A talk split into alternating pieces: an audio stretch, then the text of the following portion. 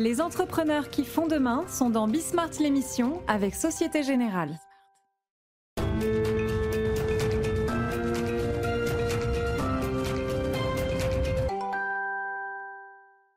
Bonjour à tous, c'est Bismart, euh, Bismart euh, l'émission. Et alors là, pour le coup, je suis euh, absolument ravi de démarrer. Donc, on va encore, les amis, parler du commerce. Hein. De toute façon, là, c'est le truc qui me passionne en ce moment. Mais là, pour le coup, on va pouvoir discuter. Alors, un, d'abord, de, je crois que c'est la marque préférée des Français, mais Cathy Collard va me, va me confirmer ça. Et surtout d'un magasin qui ne ferme pas.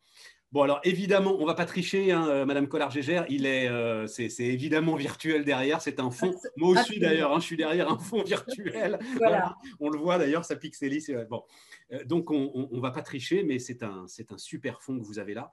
On discutera tout à l'heure. On discutera d'ailleurs tout à l'heure avec Thibault Langsat sur alors les magasins qui ferment. Vous, vous ne fermez pas et, et allons-y.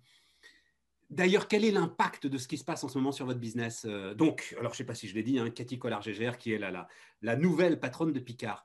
L'impact de ce qui se passe en ce moment sur votre business? Bah, Il est multiple, l'impact, parce qu'effectivement, il y a un, vrai engouement d'une part euh, des Français sur les surgelés, parce que ce sont, ils ont redécouvert finalement les bénéfices des produits. Ce sont des produits euh, pratiques qu'on peut stocker, qui sont portionnables, qui permettent aussi de cuisiner de manière facile. Hein. Les légumes sont déjà euh, finalement euh, épluchés euh, pour la cuisine.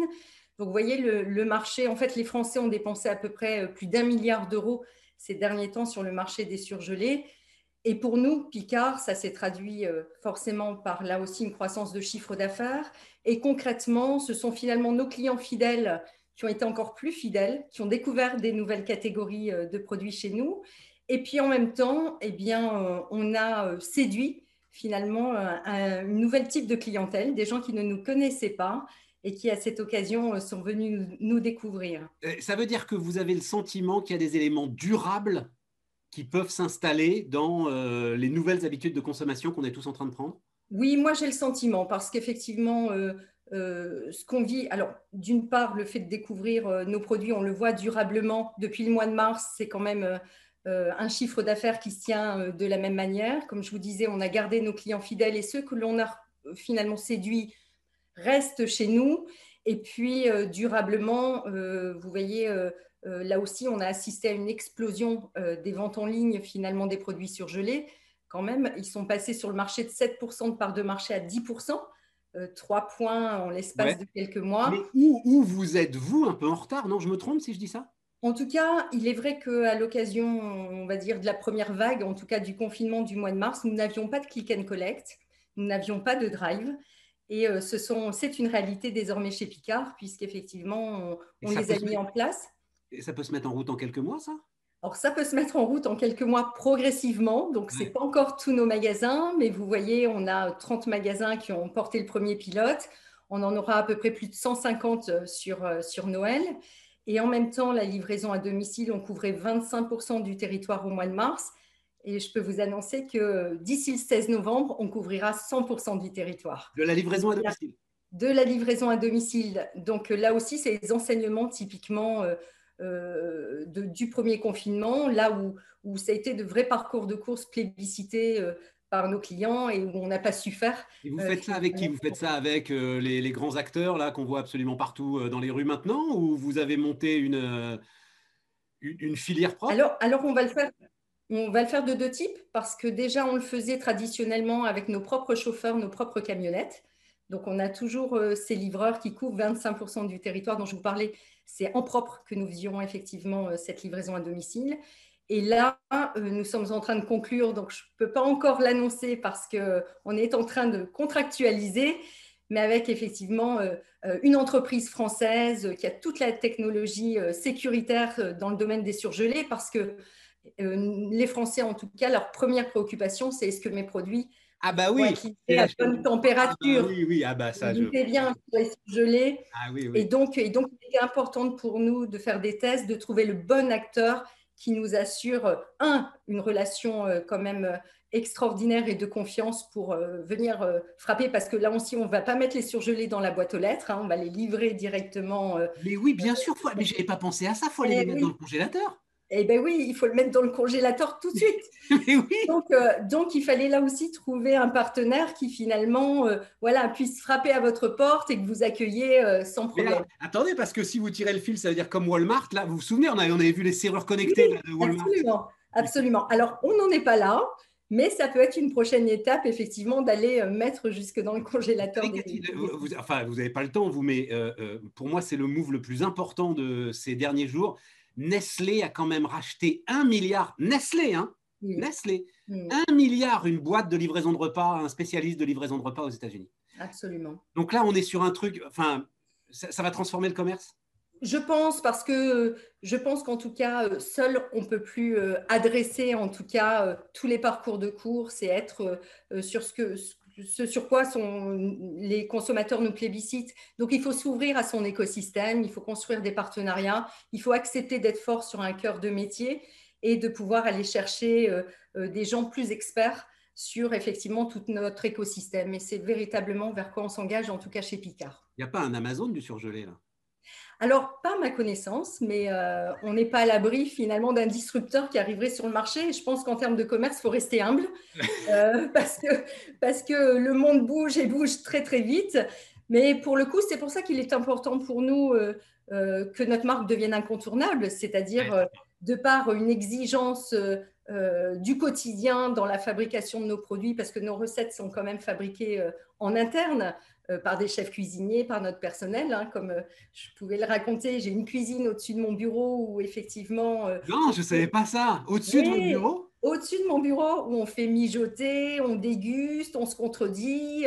et tous les lundis, vous voyez, on, déguste les produits Picard effectivement en avant-première. Donc, donc c'est un savoir-faire inimitable, interne et important.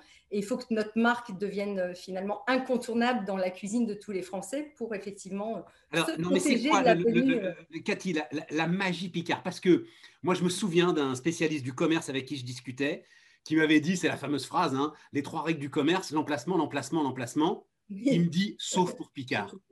Picard peut se mettre n'importe où. Et en plus, c'est un cercle vertueux parce que ça veut dire que les loyers sont moins chers et que vous pouvez récupérer ça et, rendre un peu de cette marge aux clients.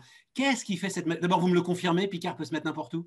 Oui, parce que globalement aujourd'hui, en tout cas, on ne ferme pas de magasins. Tous nos magasins sont profitables. Donc, il est vrai que. C'est ça. Et si vous n'êtes pas dans la rue principale, les gens vont aller vous chercher. On va faire le détour pour aller chez Picard. Oui, oui. Et c'est très drôle. C'est que je discutais avec un prestataire la semaine dernière qui déménageait et il me dit en fait, le conseiller immobilier me disait pour ma femme, il disait, et il y a même un Picard à proximité. il me dit, vous êtes arrivé dans l'argumentaire de vente de l'immobilier, et je vous promets que c'est vrai.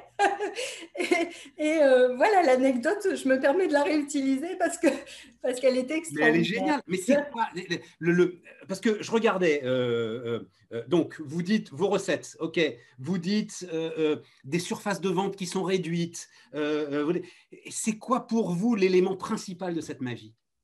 Mais euh, c'est ce que je vous disais, le savoir-faire. Alors, ça commence par la, la qualité d'abord, c'est la recette. Oui, ouais, ouais. c'est la sélection rigoureuse des produits. C'est vraiment des recettes faites en interne, mais véritablement par les chefs cuisiniers. Ça challenge. Et je peux vous dire, aucune concession euh, sur l'exigence. Par exemple, vous verrez, je vous livre là aussi un petit scoop.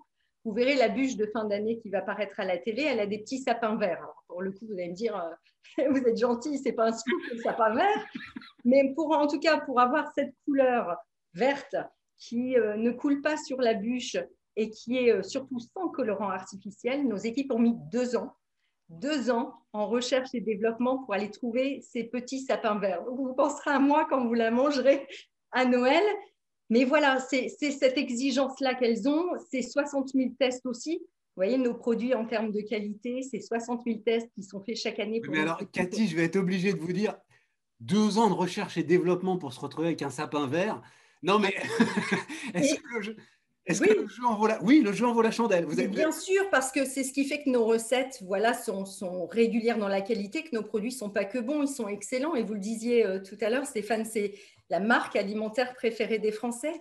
Et la première, euh, quand on interroge nos clients, c'est effectivement parce que la qualité, parce que redoutable et parce que effectivement, derrière, ce sont euh, des équipes qui passent beaucoup de temps, qui élaborent comme des chefs, euh, d'où le fait que je parle de gastronomie euh, dans la maison, parce que c'est le restaurant, en fait, qui arrive, qui arrive effectivement à la maison. Pourquoi, pourquoi ces surfaces, enfin, vous avez jamais été tenté de faire un, hyper Picard?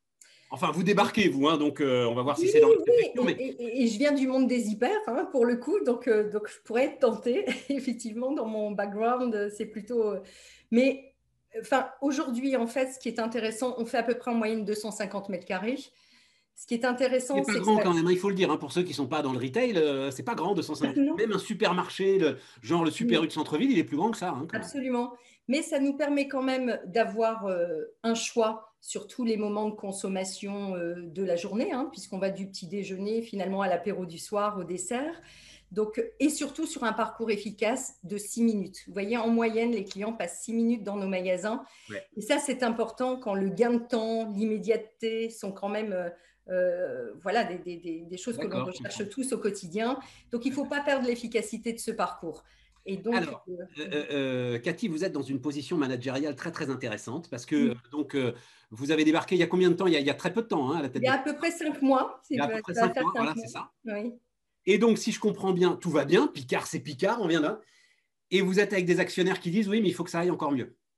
Alors, euh, c'est pas tant que les actionnaires qui disent ça, hein, on le partage et moi je. je, je mais enfin, c'est les actionnaires qui ont dit il nous faut une nouvelle patronne et donc. Ah, c'est pas faux. Voilà, donc. Euh. mais je partage en tout cas la vision de. de mon rôle de manager, c'est effectivement de se dire comment on respecte l'histoire de Picard, comment on respecte ces 50 ans de savoir-faire dont on vient de parler, et comment effectivement on garde le meilleur de ce qu'est Picard, et en même temps, plus que jamais, c'est le bon moment d'aller euh, euh, relever les défis d'aujourd'hui et de demain. Et, on parlait tout à l'heure effectivement euh, de la livraison à domicile, on parle du bio, on parle de toutes ces tendances du télétravail qui devient aussi un phénomène de société. Donc il y a en même temps effectivement comment on s'appuie sur un socle, je m'appuie sur un socle solide, une belle histoire qui fait que la marque est quand même la marque alimentaire préférée des Français depuis 15 ans, hein, pas depuis, trois 3 mois, mais depuis 15 ans. Donc belle histoire construite solidement.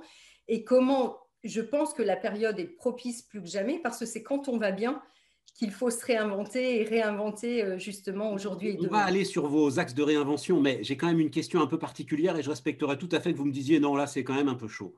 Parce que quand même vous débarquez et vous allez dire à des gens qui globalement ont tout réussi, oui. les gars, il va falloir faire un petit peu autrement.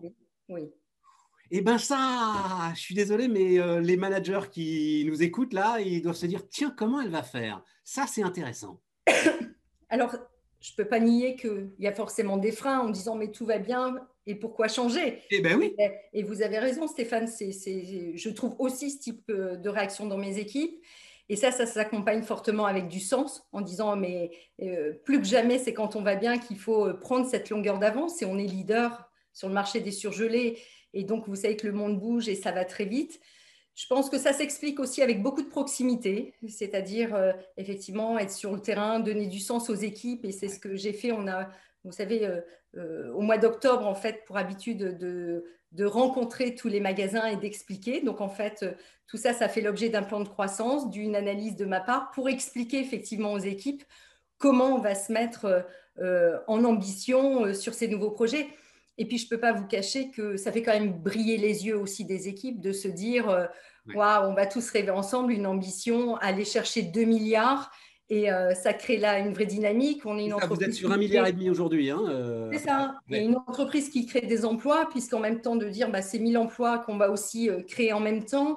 Et, et, je pense que mes équipes ont bien conscience qu'on est dans un contexte effectivement qui est quand même euh, compliqué. Moi, je me dis euh, tous les jours, j'ai des collègues qui sont en train d'annoncer des fermetures, euh, des licenciements, et nous, on a juste effectivement cette chance de dire, on est en train d'écrire un plan de croissance. Rajeunir la clientèle, c'est ça le, s'il fallait résumer l'objectif que vous vous donnez là, parce que oui, il y a, il y a bien. jeunes dans vos magasins, peut-être qu'ils n'y sont pas énormément, c'est ça le Oui, c'est ça. Donc il y a vraiment cet enjeu d'aller recruter une nouvelle génération de clients qui ont certainement des attentes un peu différentes hein, euh, euh, du bien manger. Ils ont désormais plus conscience qu'il y a un vrai lien entre la santé et le bien manger.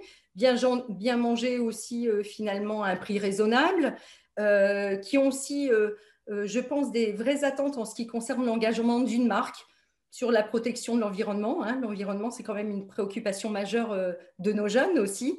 Donc, et, pour ça, on a, on a pas mal d'atouts à revendiquer. parce que en, vous lisant, et notamment un argument, j'ai dit, mais mon Dieu, c'est bien sûr, c'est autour du gaspillage alimentaire. Exact. Le, surgelé, c'est la fin du gaspillage. Oui, oui, bah, le gaspillage alimentaire est typiquement par essence, les produits surgelés sont des produits qu'on gaspille à moins de 1%. Vous voyez, quand on compare euh, des produits frais, on en gaspille à peu près 20%.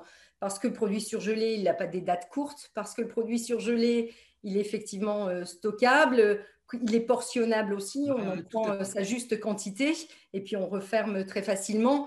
Et donc, effectivement, à l'heure où c'est une préoccupation, bah, c'est une vraie réponse euh, sur le sujet, en tout cas, euh, que sont les surgelés. Tout à fait. Que, euh, alors, c'est un mot que m'avait appris Thierry Collard, l'ancien patron, enfin celui qui dirigeait le groupement Intermarché. Là, maintenant, il va Thierry Cotillard. C'était ce mot de distriration. Donc, la distribution qui fait de la restauration et, manger sur place, c'est quelque chose qui vous intéresse, ça aussi, hein, je crois, Cathy. Oui, et ça a été, je dirais, le, l'innovation majeure, en tout cas, du dernier concept qui a été initié par mon prédécesseur, hein, les snack bars. En fait, euh, donc il y a une cinquantaine de magasins. Donc, malheureusement, euh, depuis le mois de mars, le contexte fait que on les a fermés, mais pour autant, euh, ça correspond là aussi à un vrai phénomène de société, de manger plutôt dehors, sur le pouce, et puis là, pour le coup, avec des bons produits, des bons produits Picard, hein, puisqu'on a des formules snacking intéressantes. 5 euros, vous avez plat, dessert, boisson. Euh, et vous êtes sûr de bien manger. Donc, euh, c'est et donc concurrent de la restauration rapide quelque part. Et donc concurrent de la restauration rapide aussi quelque part, parce que finalement, nos concurrents ne sont pas que les spécialistes du surgelé, c'est finalement ce que j'explique à mes équipes, euh, tous ceux qui nous piquent une part d'estomac, finalement, sont concurrents, pardon, c'est pas, c'est pas dit, voilà, mais ah sont, sont, effectivement pour nous des concurrents potentiels, puisque puisqu'effectivement, voilà, donc euh, donc c'est un vrai apport. Alors on va plus loin, même en distribution sur place, c'est comment, en fait, notre souhait, c'est comment finalement on accompagne tous les moments de vie de nos consommateurs. Donc on a aussi le, snack bar connecté ou autrement dit, vous avez peut-être lu distributeur automatique euh, euh, dans voilà pour accompagner la consommation dans les entreprises et je pense que c'est une vraie réponse sanitairement parlant en ce moment dans le contexte de la restauration collective qui est plus compliqué. on est au bout, je le regrette. Ah, déjà Déjà, c'était formidable. Et donc, euh, bah, écoutez, longue vie à Picard et puis, et puis à bientôt hein, pour faire le, le point sur l'ensemble de cette offensive. Merci, beaucoup. Merci beaucoup, Stéphane. On continue les amis, on continue, on continue, on va, on va rester un petit peu sur le même thème d'ailleurs, euh, parce que Thibault Langsade est avec nous. Bonjour Thibault Langsade. Bonjour Stéphane. Bon, les, auditeurs téléspectateurs vous connaissent bien, hein, euh, Thibault, euh, connaissent votre parcours au sein du monde digital et donc évidemment on va, on va parler de ça, connaissent aussi en partie votre parcours au MEDEF auprès des TPE-PME. Et moi, je veux commencer avec ça, Thibault, c'est-à-dire en ce moment, je dois dire que j'ai été saisi ce week-end et je ne parle que de ça tous les jours, c'est ce qui se passe autour du commerce. Là, c'est un choc, un réel choc. Je ne veux pas qu'on parle de la décision, fallait-il fermer, pas fermer, etc., peu importe. Mais aujourd'hui, euh, les commerçants doivent bien se dire que euh, ont refusé de bouger pendant 20 ans. Alors, c'est brutal de le dire comme ça, hein, j'en suis tout à fait conscient. Mais là, à un moment, on est forcément rattrapé par les investissements qu'on n'a pas voulu faire. Est-ce que euh, est-ce qu'on peut parler de ça et commencer par parler de ça, Thibault? Ben moi, je suis saisi et je partage votre analyse. Le point, c'est que on a eu une première vague qui a fermer les, petits commerçants et on n'en a pas retenu les leçons. Et donc, euh, on n'a pas imaginé d'abord une seconde vague, ce qui n'est pas vrai puisque le gouvernement avait travaillé sur un second plan, mais on n'a pas imaginé l'impact, notamment auprès des petits commerçants. Et qu'est-ce qu'on a fait depuis le mois d'avril? Pour essayer de proposer des solutions alternatives.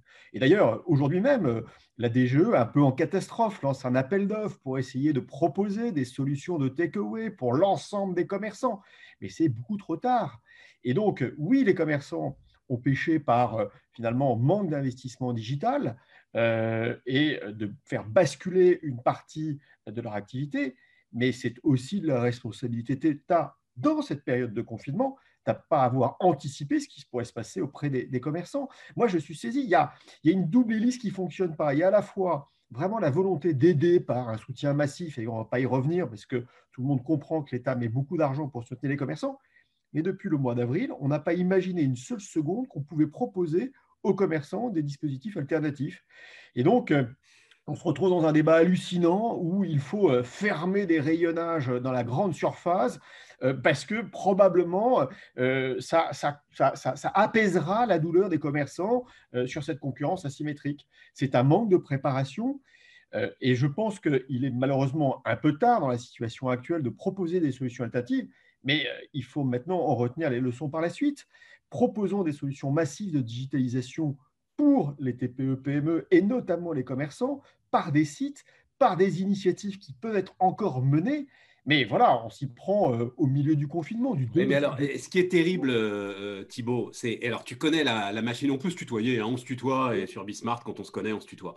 Euh, tu peux, tu connais parfaitement la machine de Bercy.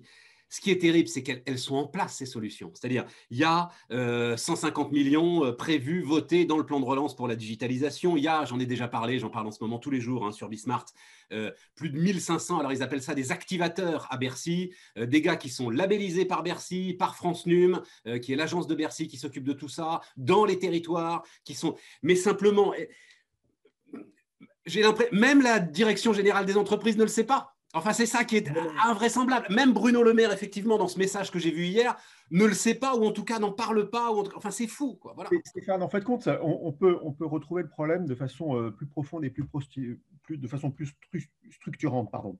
C'est, je pense, une partie de l'échec d'Emmanuel Macron sur sa vision sur le digital.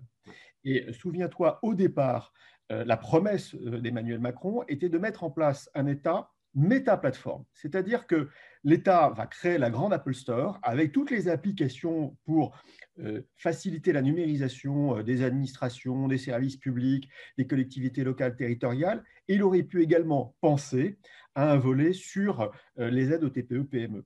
Et l'État méta-plateforme qui permet de monter ces solutions agiles où on vient taper, on va dire, dans des briques technologiques pour pouvoir faciliter sa transition numérique, s'est transformé progressivement au cours du mandat en euh, un État méga plateforme. C'est-à-dire qu'ils ont remis en place des gros chantiers avec des grands acteurs et ils ont redescendu en silo euh, de façon très vite bétonnée, euh, administration par administration. Et quand la DGE lance un programme en ce moment même hein, pour pouvoir aider les entreprises à se digitaliser, notamment les TPE, PME, sur des solutions on va dire, euh, dédié aux commerçants, il aurait dû le faire depuis le départ en disant on propose, puisque la digitalisation des TPE-PME, c'est quoi? C'est du matériel informatique euh, qu'ils ont eu progressivement, mais ça c'était euh, obligatoire, de la connectivité, mais après c'était les logiciels, les modules.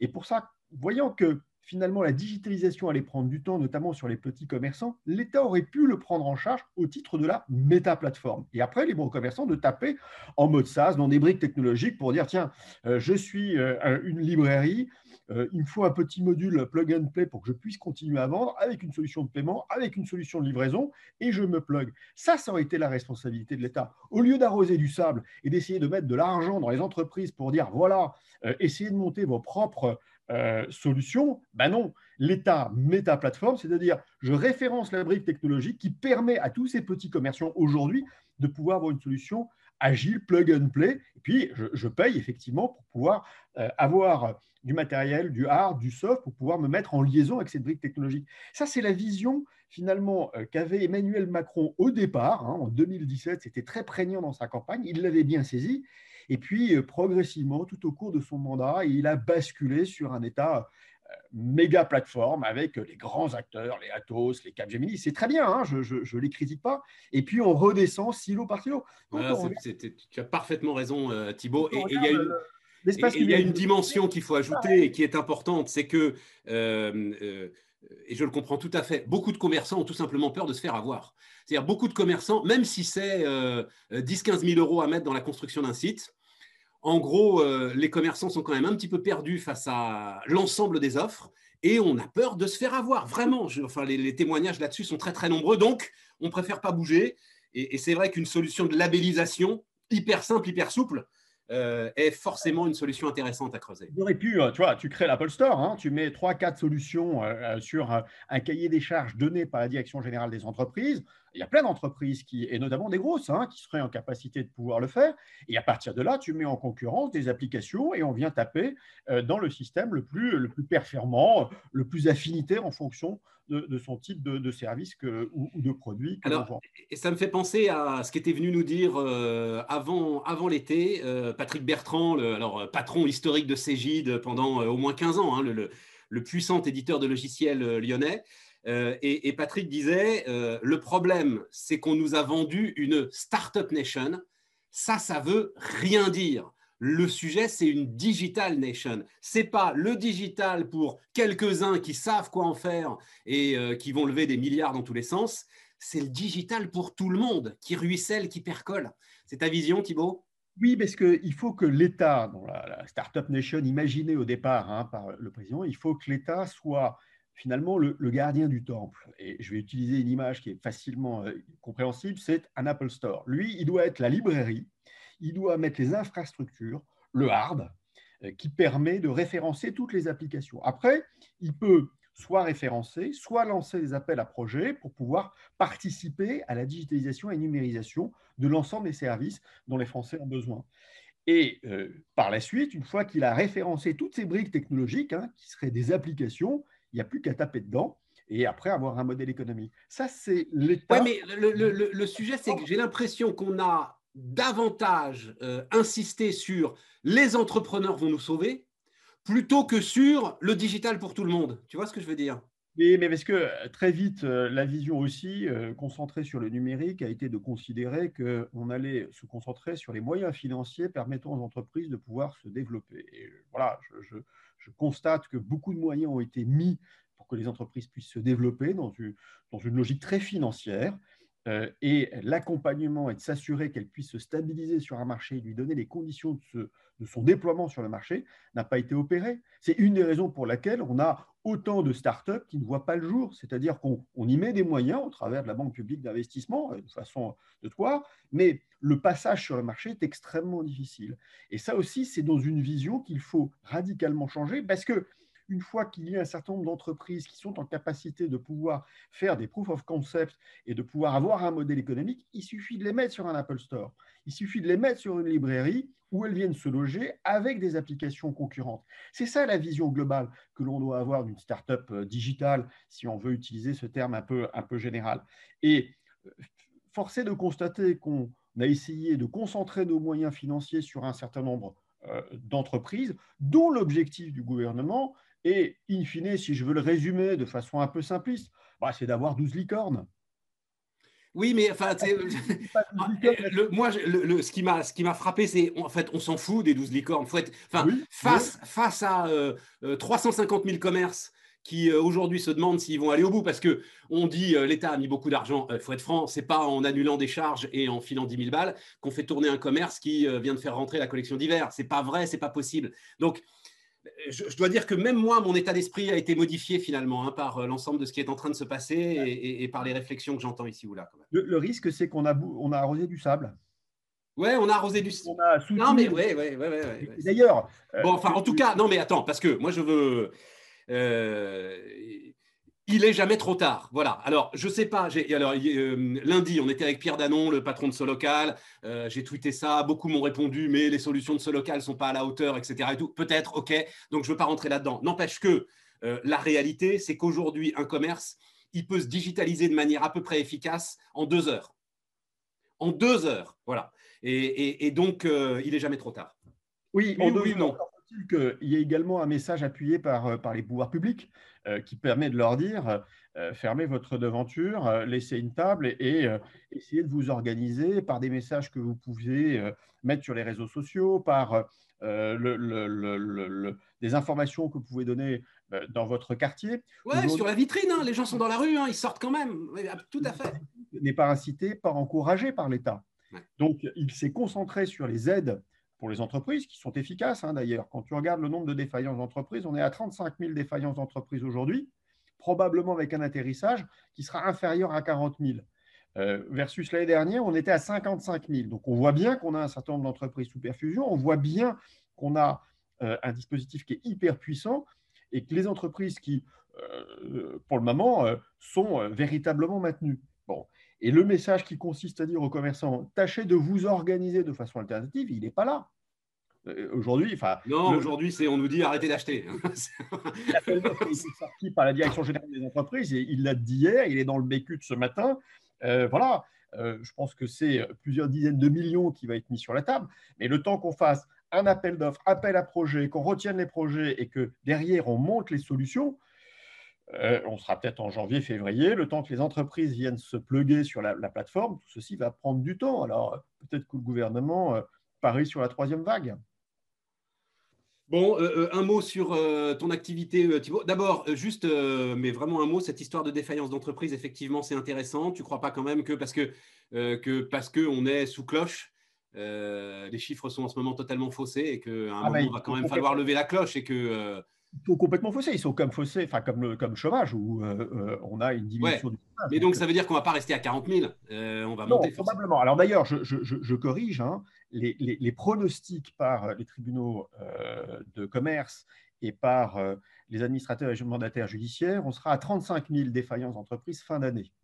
Là, on est à 30 000. Donc, on, a évidemment un maintien en vie de façon artificielle d'un certain nombre d'entreprises.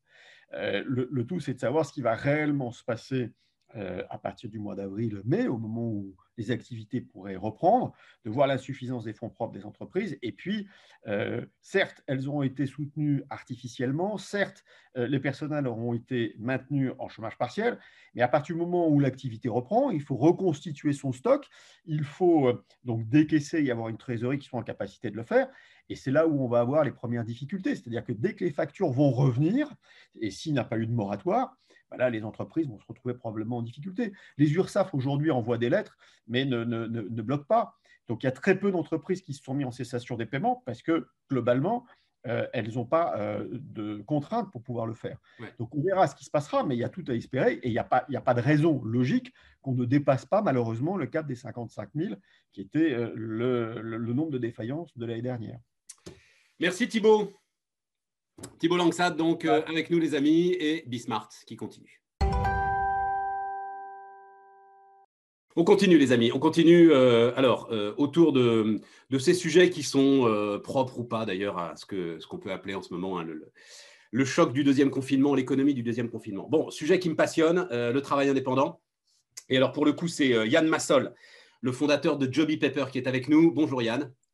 Bonjour Stéphane. Bonjour Yann, euh, merci, d'être avec nous. Alors, euh, il se trouve que euh, pour dire les choses, tu as écrit un point de vue avec l'un des, des, adhérents d'Intermarché qui était avec nous, lyonnais d'ailleurs, qui était avec nous la semaine dernière. Toi-même d'ailleurs, enfin, Joby Pepper est une boîte lyonnaise hein, au départ, Yann. Oui, c'est ça, exactement. On s'est lancé à Lyon hein, et on a les équipes à Lyon. Lancé à Lyon et lancé donc.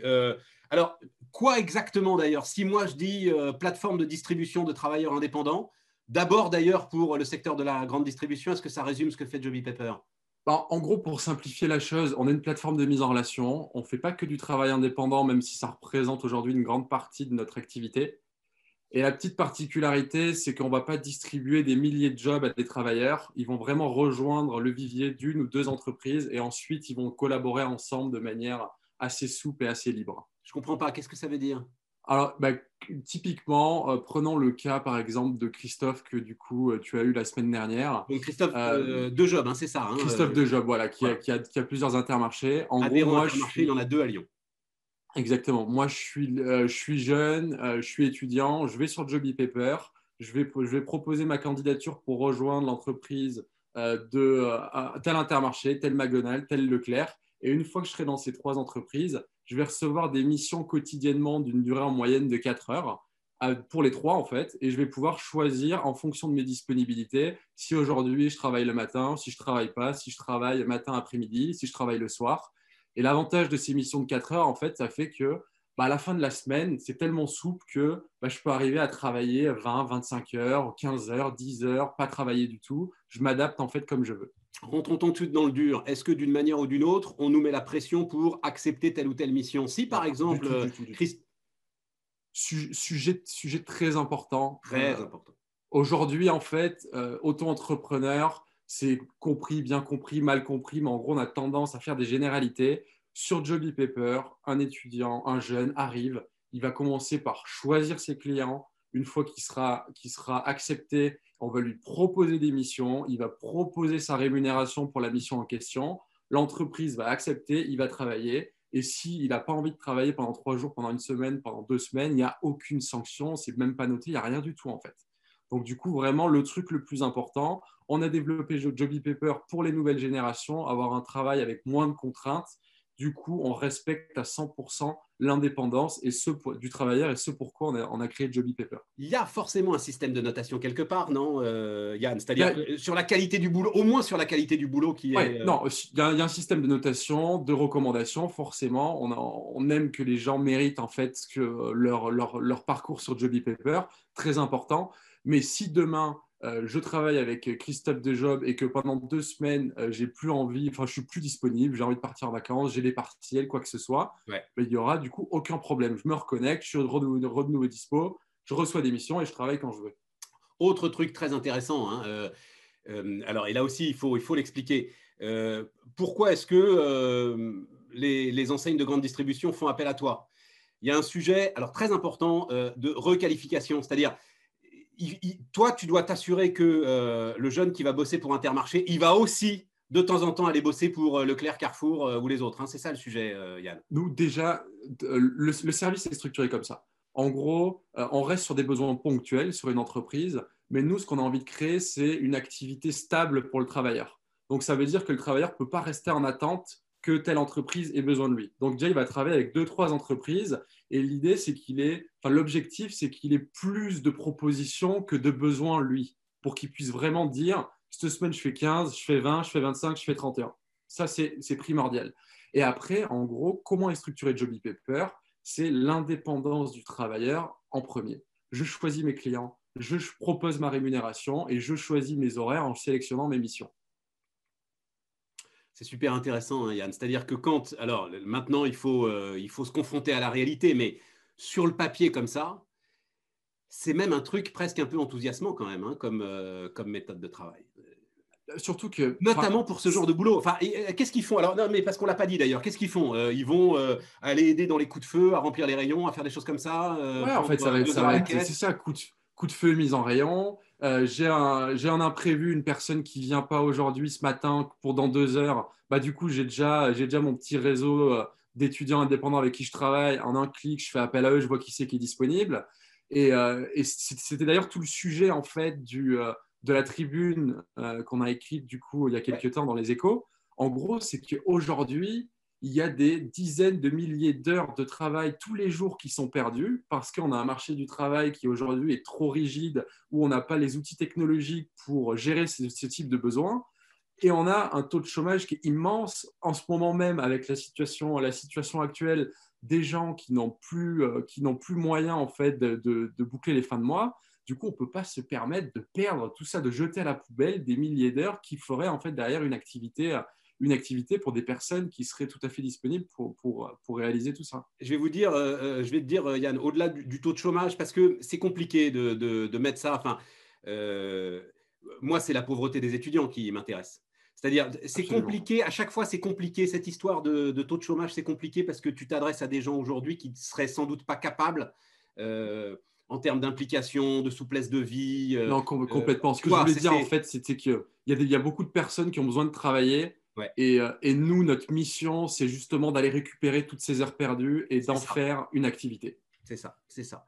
Et, de s'adresser à des gens qui, euh, pour le coup, les étudiants en ont vraiment besoin. Euh, derrière, tu réfléchis forcément, et, on en avait discuté avec Christophe, et le gouvernement lui-même va, va, y réfléchir. Enfin, qu'est-ce que j'ai vu? J'ai vu qu'il y avait une mission qui avait été confiée sur le statut social de ces indépendants en termes de protection, comment est-ce que tu penses que les choses pourraient évoluer? Nous, la mission vraiment de Joby Paper, c'est de supprimer toutes les contraintes pour faciliter l'accès au travail. La première contrainte qu'on a identifiée pour les jeunes, c'était la contrainte de planning. Ce qu'on a supprimé du coup avec notre modèle. Maintenant, en gros, il faut qu'on aille plus loin et il faut que, en gros, ces travailleurs indépendants aient les mêmes protections sociales en fait que les salariés. Eux, aujourd'hui, ce qu'ils veulent, c'est de l'indépendance. C'est la chose la plus importante, une liberté, d'organisation. Mais derrière, nous, on doit aller plus loin que ça parce que demain, l'objectif, c'est que, en gros, il n'y a même plus de questions à se poser. C'est genre, moi, je veux être libre dans l'organisation de mon travail. Je vais, je deviens indépendant, je travaille sur une plateforme et derrière, je me dis pas, mais, mais j'ai pas droit au chômage, mais j'ai pas les mêmes protections sociales, mais je suis pas considéré comme les autres personnes ou quoi que ce soit. Comment tu fais Comment tu fais Qui paye? Voilà, je vais, le dire, je vais le dire très franchement. Qui paye cette protection sociale des indépendants? Bah, en gros, qui paye demain, nous, euh, nous plateformes, déjà, c'est une, ça, ça doit être, je pense, un de nos, une de nos missions, en fait. C'est de, enfin, on est là pour proposer en partenariat avec l'entreprise euh, le, meilleur cadre de travail. Donc en gros, ça doit, je pense, venir de nous parce que les plateformes passent par nous. Et après, le prix, euh, le coût, en gros, et le paiement de tout ça doit potentiellement être partagé entre nous et l'entreprise. Mais, euh, mais quoi qu'il arrive, en gros, c'est à nous, c'est à nous de le faire. C'est à nous de le faire. Nous, on est là pour simplifier l'accès. En fait, on n'est pas là pour dire on te propose ça, mais par contre, toi, de ton côté, tu vas devoir souscrire à ça, faire ci, faire ça en gros, on a envie d'encadrer tout ça et de proposer du coup le, cadre idéal. Et, comme tu le dis, euh, tu t'adresses à de grosses structures euh, qui pourraient pas faire autrement. On n'a peut-être pas assez insisté là-dessus, euh, parce qu'en gros, on dit ben, vous avez qu'à embaucher des gars pour, pour gérer vos coups de feu. C'est pas possible parce que justement. Ah, vas-y, Yann il y a deux choses. dans la tribune, on parlait beaucoup des coups de feu et tout, mais la tendance de fond et la, principale tendance, en fait, c'est que les nouvelles générations, en partie, n'ont plus envie de faire ce type de job. En gros, euh, aujourd'hui, euh, on a énormément de nos clients, quand on vient les voir, leur, leur première problématique, c'est qu'ils n'ont pas de candidat sur leur CDI. Ils n'ont pas de candidat et nous, forcément, on leur amène des personnes qui sont qualifiées, qui sont motivées, qui sont jamais absentes, qui sont disponibles sur le long terme. La première chose que, font les entreprises, c'est qu'elles proposent de les embaucher en CDI. Ça leur coûte bien moins cher et c'est beaucoup plus stable pour eux. Mais sauf que les étudiants, trois fois sur quatre, ils vont dire, mais attendez, euh, moi, je veux, je veux de la souplesse, j'ai la souplesse. En plus de ça, je suis mieux rémunéré. Et j'ai peut-être pas pour le moment autant de protection que ce que j'aurais avec un CDI, mais moi, ce qui m'importe, c'est ça, c'est cette souplesse en fait. Et donc, du coup, ils refusent trois fois sur quatre. Super intéressant. Euh, juste, alors, c'est les, chiffres que j'avais là, hein, euh, notamment sur la grande distribution. Tu as eu 140% euh, de croissance sur le premier confinement, c'est ça, Yann? Oui, c'est 40 000, 40 000 jeunes inscrits, 1000 entreprises. Il y a 1000 entreprises qui sont clientes de Joby Pepper aujourd'hui? Oui, on a 1000 entreprises inscrites du coup qui, utilisent notre service et après, on en a un petit peu moins qui, sont, qui utilisent notre service régulièrement. Il nous reste trois minutes. Qu'est-ce que c'est que. Alors, j'aime bien l'acronyme RAGE relance avec les jeunes, qu'est-ce que c'est que cette initiative? Bah, en gros, c'est une initiative qui est partie du coup du premier confinement. On s'est retrouvé en fait à avoir beaucoup plus d'inscriptions de, potentiels candidats, euh, des personnes qui avaient perdu leur emploi, qui avaient perdu leur job, tout ça, donc qui venaient s'inscrire chez nous pour voir ce qu'on pouvait leur proposer. Et à ce moment-là, on s'est dit, nous seuls, on n'y arrivera jamais. On n'arrivera jamais à trouver, euh, à trouver suffisamment d'opportunités pour toutes ces personnes-là. Et du coup, on a décidé de lancer ce dispositif avec à la fois des associations d'insertion, euh, Sport dans la ville, Habitat Humanisme, la mission locale, du coup, qui insère des jeunes qui sont éloignés de l'emploi, et à la fois, du coup, la CPME, euh, donc du coup, qui représente plus les entreprises. Et l'idée, c'est vraiment de retraduire ce qu'on a dit dans la tribune. Aujourd'hui, l'économie fait du stop and go. Les entreprises ne recrutent pas parce qu'elles savent pas ce qui va se passer dans une semaine, dans deux semaines, mais elles ont des besoins. Donc, nous, on est la souplesse qui fait que pendant cette période particulière, donner, enfin, euh, proposer vos besoins, euh, utiliser du coup cette façon plus souple parce qu'il faut quand même que les gens puissent travailler. Quoi. Je comprends, je comprends, je comprends. Même si euh, cette formule nouvelle organisation du travail, ok, il ne faut pas que ce soit une nouvelle organisation de la précarité, personne n'aurait rien à y gagner. Absolument. Mais voilà, c'est ça. Absolument. Complètement. Mais, mais là, il y a quand même encore un gros boulot à faire. C'est-à-dire qu'il va y avoir. un gros boulot à faire. Nous, on est, on est plein de bonnes volontés, plein de bonnes idées. On met en place des choses de notre côté. Maintenant, en fait, il faut que ce soit vraiment le gouvernement qui prenne le sujet en main. Euh, les étudiants, les jeunes en ont besoin. Les entreprises en ont besoin. Ça roule, ça marche très bien. Du coup, maintenant, il faut aller plus loin et on a besoin d'aide. En fait, on ne peut pas tout faire nous tout seuls. Absolument. Donc, euh, mission sur le statut social des indépendants. Alors, elle devait être. D'ailleurs, on est sans doute au bord de la remise du rapport. Après, on va il y a un petit peu de retard. Apparemment, oui, ça sera mi-novembre. Merci beaucoup, euh, Yann. Tout cela a été parfait. Stéphane, merci. Yann Massol, donc, plaisir. le patron de Joby, fondateur de Joby Pepper, qui était euh, avec nous. Ben, justement, on va terminer, les amis, avec un, un parcours de jeunes et euh, d'entrepreneurs. Vous allez voir ça.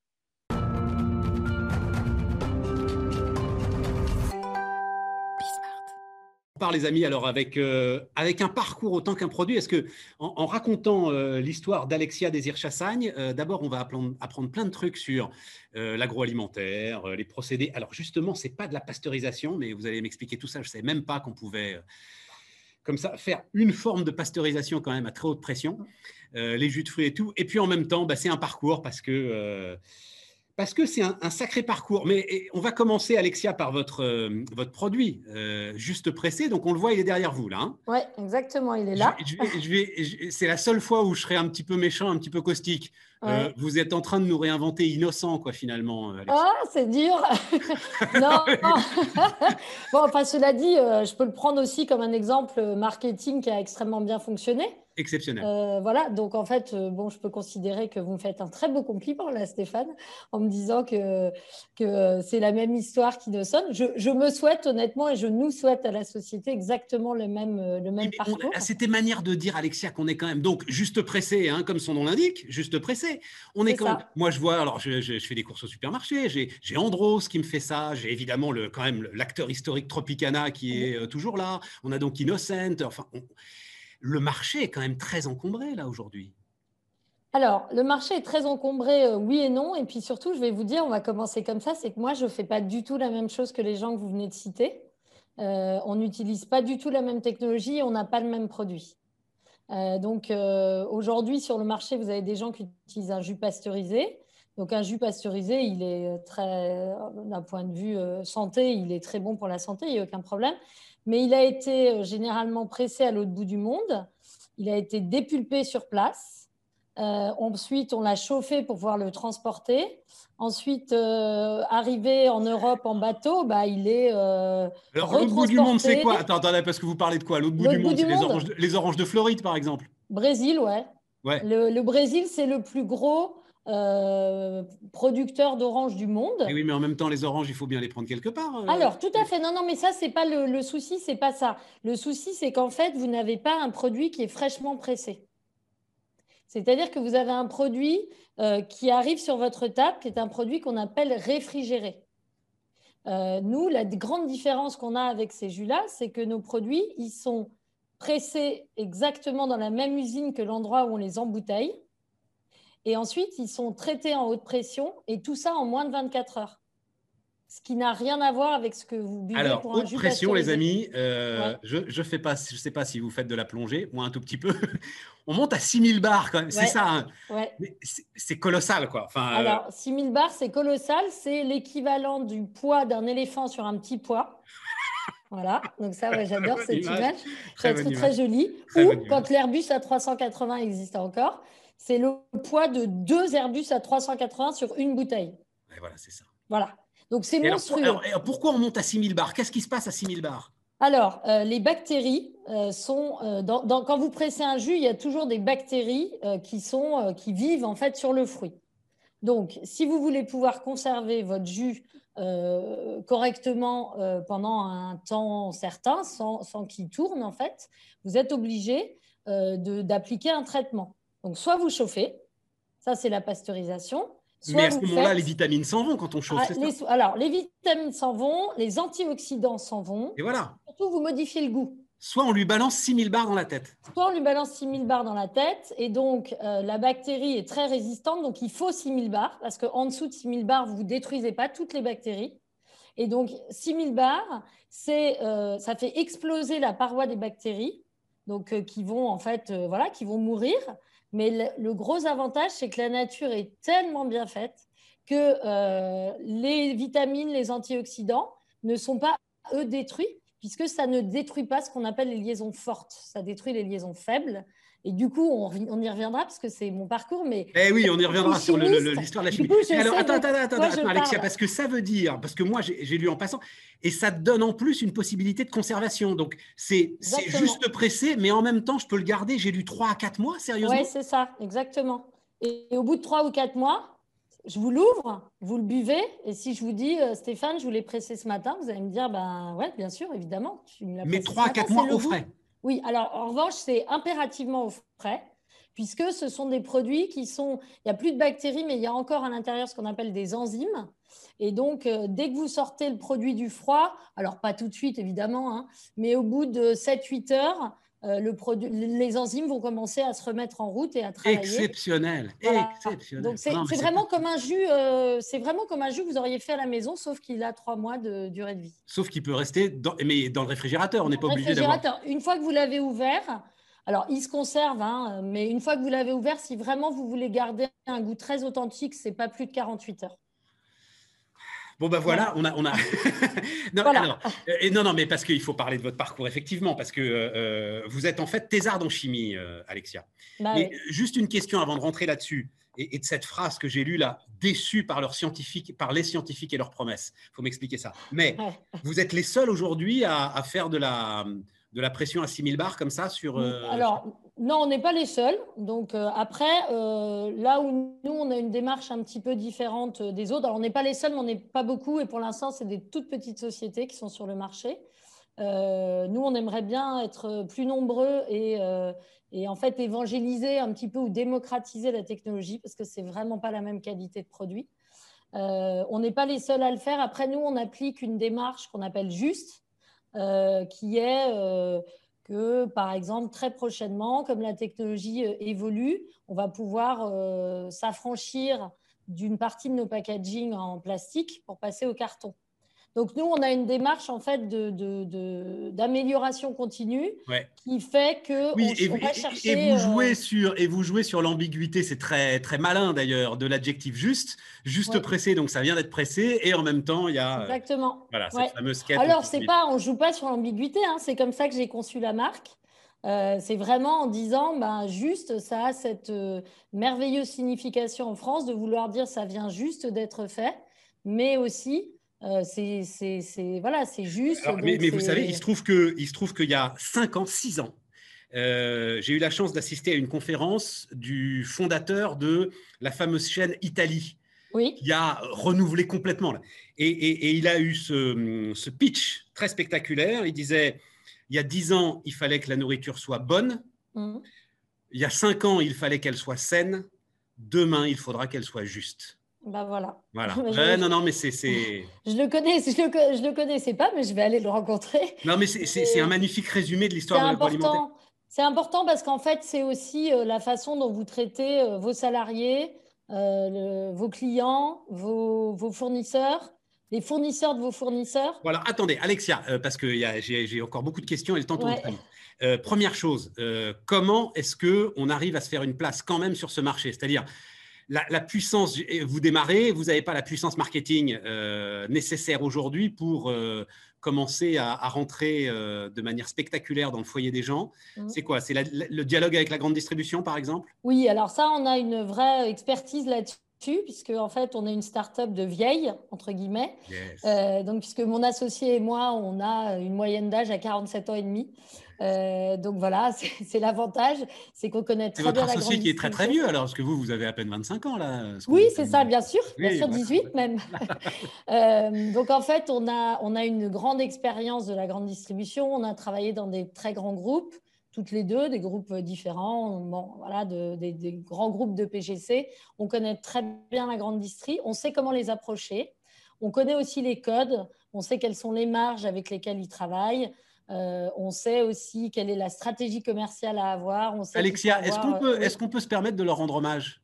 C'est-à-dire, à la grande distribution? C'est grâce à ah, eux que vous allez peut-être y arriver. Hein. ah non, non, mais moi, j'ai fait un podcast récemment et je, vraiment, je suis très reconnaissante. Euh, d'abord, je trouve qu'ils sont, ils sont vraiment en train de se réinventer. Je trouve qu'ils sont, pour des raisons assez différentes en fonction des, des distributeurs, ils sont euh, vraiment tournés vers l'innovation, euh, vers le mieux manger, vers les startups, euh, vers les PME françaises, etc. Donc, non, mais très clairement. Et puis en plus, je vais vous dire, nous, on a eu une stratégie dès le départ qui était la GMS. Pourquoi? Très simplement parce que euh, vous avez 99% des Français qui fréquentent au moins un magasin de la GMS une fois par an. Euh, je, traduis, euh, je traduis grande et ah moyenne surface hein, pour ceux qui ne sont pas dans le retail. voilà, grande et moyenne surface. mais ce qui veut dire quoi? Ce qui veut dire qu'en fait, c'est une forme de démocratisation du bien manger. Voilà. Si vous êtes dans des magasins hyper bobo, hype, c'est super, mais vous ne vous n'êtes pas accessible à la totalité de la population. Nous, on a vocation à, démocratiser le bien manger et à mettre nos produits de, de façon accessible à pratiquement tout le monde. Bon, alors c'est quoi cette histoire de déçu par les scientifiques et leurs promesses? Ouais, alors ça, Vous êtes thésard en chimie et vous basculez euh, ESSEC marketing. Mmh. Ça, je peux vous dire que ça, ça, ne va pas me faire que des amis cette interview. euh, bon, j'ai fait une thèse en chimie, j'ai beaucoup aimé ce que j'ai appris. C'est euh, un parcours d'abnégation euh, personnelle hein, de faire une thèse. Euh, parce que en fait tous les jours vous remettez votre travail sur la paillasse et donc ça vous donne beaucoup de résilience. Et je pense que ça m'a préparé au métier d'entrepreneur. De ce point de vue-là, j'ai beaucoup aimé. Après, ce que j'ai trouvé très difficile, c'est que moi, je suis rentrée dans le monde de la recherche en pensant que j'allais rentrer dans le monde des bisounours. Vous voyez, qu'on allait faire des médicaments, qu'on allait tous être, euh, euh, au service des autres.